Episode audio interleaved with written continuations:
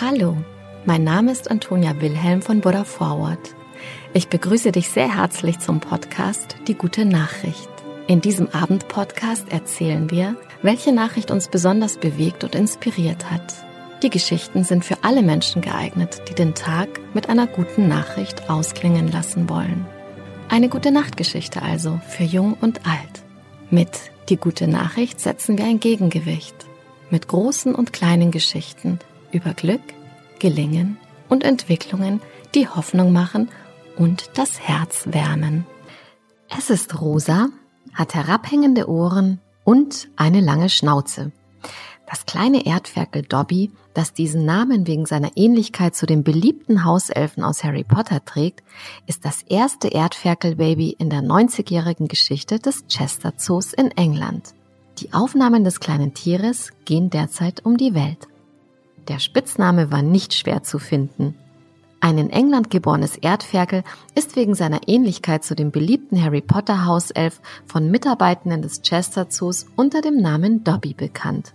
Sobald wir das Junge neben seiner Mutter gesehen haben, ist uns die verblüffende Ähnlichkeit zu dem Harry Potter Charakter Dobby aufgefallen, sagte der Teammanager Dave White laut einer Mitteilung des Zoos.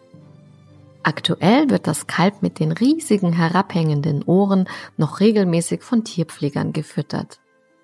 Erdferkeleltern sind berüchtigt dafür, im Umgang mit ihren Neugeborenen ein bisschen ungeschickt zu sein, sagt Experte White. Da das Junge so winzig und zerbrechlich ist, schützen wir es deshalb vor versehentlichen Rempeleien, indem wir bei der Fütterung helfen, bis das Kalb etwas kräftiger ist. Es ist das erste Mal in der 90-jährigen Geschichte des Zoos, dass ein Erdferkel dort geboren wurde. Dobbys Eltern, Oni und Kos, sind acht bzw. sechs Jahre alt. Weltweit sind die Tiere eine Rarität. Dem Chester Zoo zufolge leben in europäischen Zoos nur 66 Erdferkel. In aller Welt sollen es rund 110 sein. Die nachtaktiven Tiere stammen ursprünglich aus der afrikanischen Subsahara, gelten jedoch als bedrohte Art. Mit ihrer ausgeprägten Nase erschnüffeln sie Termiten und Ameisen, die sie dann mit ihrer bis zu 25 cm langen Zunge auflecken, um sie zu verspeisen. Das Geschlecht des Anfang Januar in Chester geborenen Erdferkels lässt sich noch nicht erkennen. Erst in einigen Wochen, wenn Dobby etwas älter ist. Der Spitzname dürfte dann jedoch schwer wieder loszuwerden sein.